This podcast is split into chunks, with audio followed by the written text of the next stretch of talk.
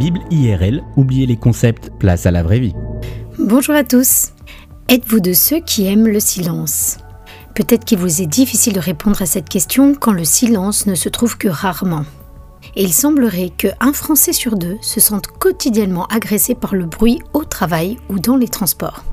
Si les villes ont toujours été bruyantes, la grande différence est qu'aujourd'hui, le bruit fait partie de la sphère privée de jour comme de nuit. En voiture, un des premiers réflexes est souvent d'allumer la radio. Au bureau, les open space offrent peu de silence. Dans les foyers, la télé sert de fond sonore et dans les chambres, on se couche avec un casque sur les oreilles.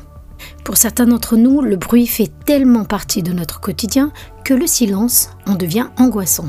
Pourtant, ce fond sonore omniprésent n'est pas sans perturber notre équilibre à notre insu.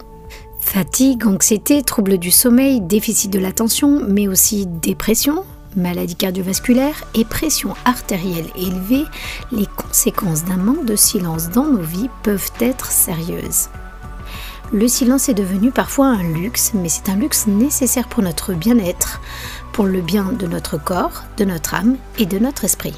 Si la Bible a été écrite à une époque lointaine, elle a pourtant bien des choses à nous dire sur la vertu du silence et en particulier du silence devant Dieu. Savoir méditer au sens biblique, ce n'est pas seulement passer du temps dans la parole de Dieu, mais c'est surtout passer du temps dans la solitude ou plutôt en tête à tête avec Dieu tout en gardant le silence. Et voici quelques versets qui en parlent. Habakkuk 2.20 L'Éternel est dans son saint temple, que toute la terre fasse silence devant lui. Lamentation 3.27, il est bon pour l'homme de devoir se plier à des contraintes dans sa jeunesse, qu'il se tienne solitaire et silencieux lorsque l'Éternel le lui impose. Psaume 37.7, reste en silence devant le Seigneur, attends-le avec patience. Et la Bible nous enseigne que Jésus lui-même passait beaucoup de moments dans la solitude et le silence à écouter ce que Dieu avait à lui dire. Luc 5, verset 16 nous dit que Jésus se retirait dans des endroits isolés où il priait. Prier, ce n'est pas seulement exprimer des choses à Dieu, mais c'est aussi méditer, c'est-à-dire savoir passer du temps en silence pour écouter ce que le Saint-Esprit qui vit en nous souhaite nous communiquer. Souvenez-vous de l'exemple de Pierre en acte 10 au verset 10, dont le temps de méditation était si intense qu'il en tombe en transe ou en extase et reçoit des visions qui permettront sa rencontre avec Corneille. Corneille, qui lui-même, à l'heure de la prière, avait reçu une vision de Dieu.